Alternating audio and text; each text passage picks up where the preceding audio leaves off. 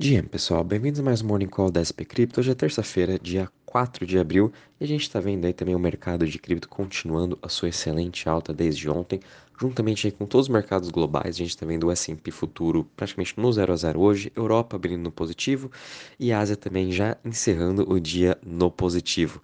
A gente está vendo o dólar também estável hoje a 102,08 pontos.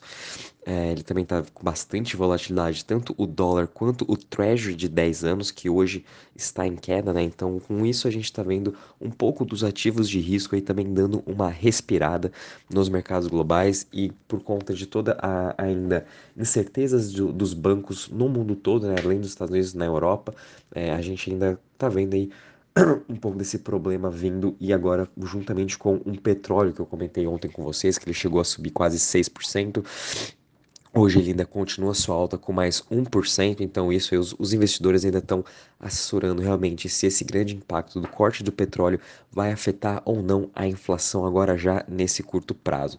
Mesmo assim, a gente ainda não teve nenhum anúncio ou nenhuma novidade por parte da inflação ou mesmo dos juros vindo dos bancos centrais, então os investidores também estão aí meio que já investindo um pouco desse otimismo. Vindo agora um pouco para o mercado de cripto, a gente está vendo uma alta de 1,06% a 1,18 trilhões de market cap. Bitcoin está parado a 28.007, com uma alta de 0,36%. Ele está praticamente parado nesse nível vai fazer quase um mês agora, então a gente está sem nenhuma movimentação. A liquidez no mercado de cripto também está baixíssima, quase zero aqui se a gente for ver, e por isso que a gente não está vendo nenhum movimento assim tão brusco de uma das criptos, né? Ethereum é a mesma coisa, tá com uma alta de 1.29% a 1814, está bem estável também há mais de um mês, juntamente com o Bitcoin não acontece nada no mercado, né? A gente também está vendo BNB caindo 0,03% a 310 dólares, Ripple caindo 2,60% a 0,50 e Dogecoin ainda continuando sua excelente alta, subindo aí 26% a 0.098, ultrapassando Cardano para ser agora a sétima maior cripto com market cap. E obviamente, né, tem que ser o Elon Musk para trazer um pouco de ação de volta para o mercado de cripto, mudando o símbolo do Twitter pelo símbolo da Dogecoin. E ainda hoje continua ali com o símbolo da Doge, né? Muito disso eu acho que é por conta de uma ação que o governo dos Estados Unidos abriu contra o Elon Musk no passado, né? Por ter promovido aí Dogecoin. É, e também acho que é um pouco por conta de toda a parte regulatória, o que, que a SEC está fazendo com o mercado de cripto. O Trump quis dar, o Trump, Elon Musk quis dar aí uma, uma trolladinha, né? Sobre o que está acontecendo com Doge e voltar um pouco aí de ação para o nosso Twitter aqui também para o mercado de cripto. Então, Dogecoin aí subindo mais 26%. Muito cuidado agora, tanto para quem quiser comprar ou até mesmo para quem quiser entrar vendido. Eu não entraria nem, nem vendido, compraria. É, é, sempre bom ter um pouco de meme aí na sua carteira, né? Seguido, a gente está vendo aí Cardano caindo 0,37 a 0,39.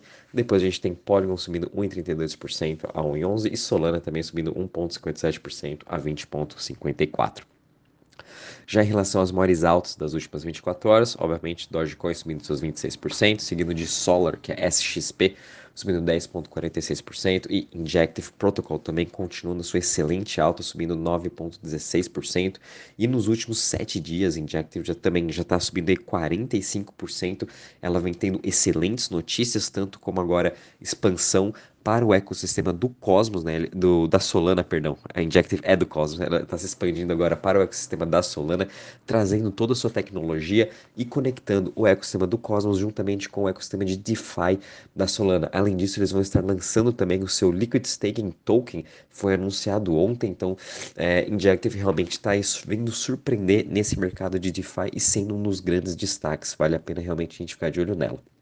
Em relação agora às maiores quedas das últimas 24 horas, a gente está vendo aí H, é, Edera, né, HBAR caindo 5,60%, seguido de Stacks caindo 4,23% e Synthetics SNX caindo 4%. Quando a gente compara aqui em relação ao Crypto Fear Index, sem muitas novidades, estão parado também em 62 pontos, conforme falei, né, o Bitcoin, tanto o Ethereum, o Bitcoin, o mercado como um todo, ele deu um pouco mais friada, ele está aí lateralizado há quase um mês e com isso aí os investidores também é, o sentimento deles não muda, né? A gente tá precisando sim de um pouco de mais ação. Eu acho que uma hora ou outra o mercado sim, ou o Bitcoin vai romper logo acima desses, 30, desses 28 mil dólares para chegar na próxima resistência, que é na região dos 37, ou ele, quem sabe, vai voltar e voltar a se negociar na região dos 24, 23 mil dólares. Né? Então ele tem sim tomar aí alguma decisão muito em breve para saber para onde que ele está indo. Acredito que ele vai sim conseguir romper esses 28 mil dólares e, e tentar superar aquela região da resistência dos 36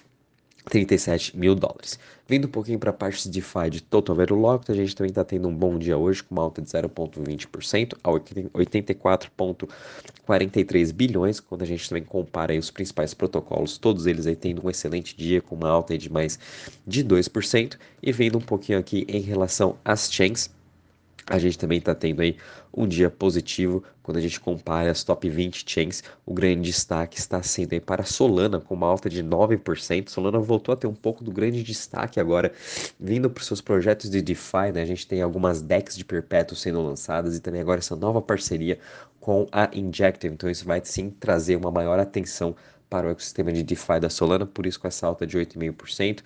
E também a gente está vendo o Bitcoin subindo 13,63% hoje, é uma excelente alta. Em relação às outras aí, chains, a gente está vendo uma alta tanto de 1 a de meio por cento até mesmo aí 2%. Arbítrio, novamente, mesmo com todo aquele drama da parte de governança, ainda continua com uma alta de DeFi. No seu, hoje, no, no mercado de DeFi, de 1,12%. Arbítrio continua sendo esse grande hub de DeFi do mercado de cripto, por isso é que ela está nessa quarta posição e continua cada vez mais ganhando market share em relação aos seus peers. Está voltando agora acima dos 4% de market share.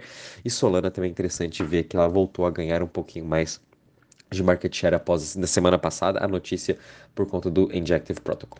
Bom, pessoal, vindo um pouquinho agora para a parte de notícias, conforme eu falei ontem, foi um dia bem parado, com exceção aí do, do Dogecoin agora sendo o símbolo oficial do Twitter, né? Isso aí veio o que falar realmente, mas a gente teve algumas notícias aí que a BNB Chain, uh, a Allbridge, né, que é uma outra ponte em que conecta todas as outras blockchains, ela sofreu um ataque de hacker de 570 mil dólares e ontem a BNB Chain, uh, eles acreditam que acharam né, o endereço realmente da pessoa Uh, que fez esse hacker que eles identificaram.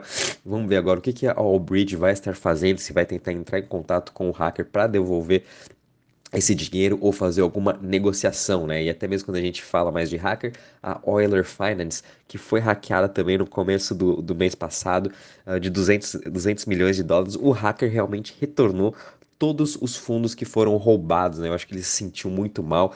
Toda a equipe da, da Euler, eles obviamente é, ofereceram uma recompensa para ele se ele devolvesse todo o, o, dinheiro roubado e realmente ele devolveu. Aos poucos ele já estava devolvendo e finalmente ontem ele devolveu por inteiro tudo o que havia, havia sido roubado, né? Ele roubou quase 200 milhões de dólares, devolvendo praticamente tudo. Achei bem legal também da parte aí do, do hacker e também do Euler Finance de ter contatado, ter feito toda aí essa essa negociação foi bem positiva, acho, para todo o mercado de cripto. Se não me engano, foi o primeiro hacker que realmente devolveu 100% dos fundos roubados e ainda pediu desculpas, né? Então, achei bem, bem diferente isso que aconteceu.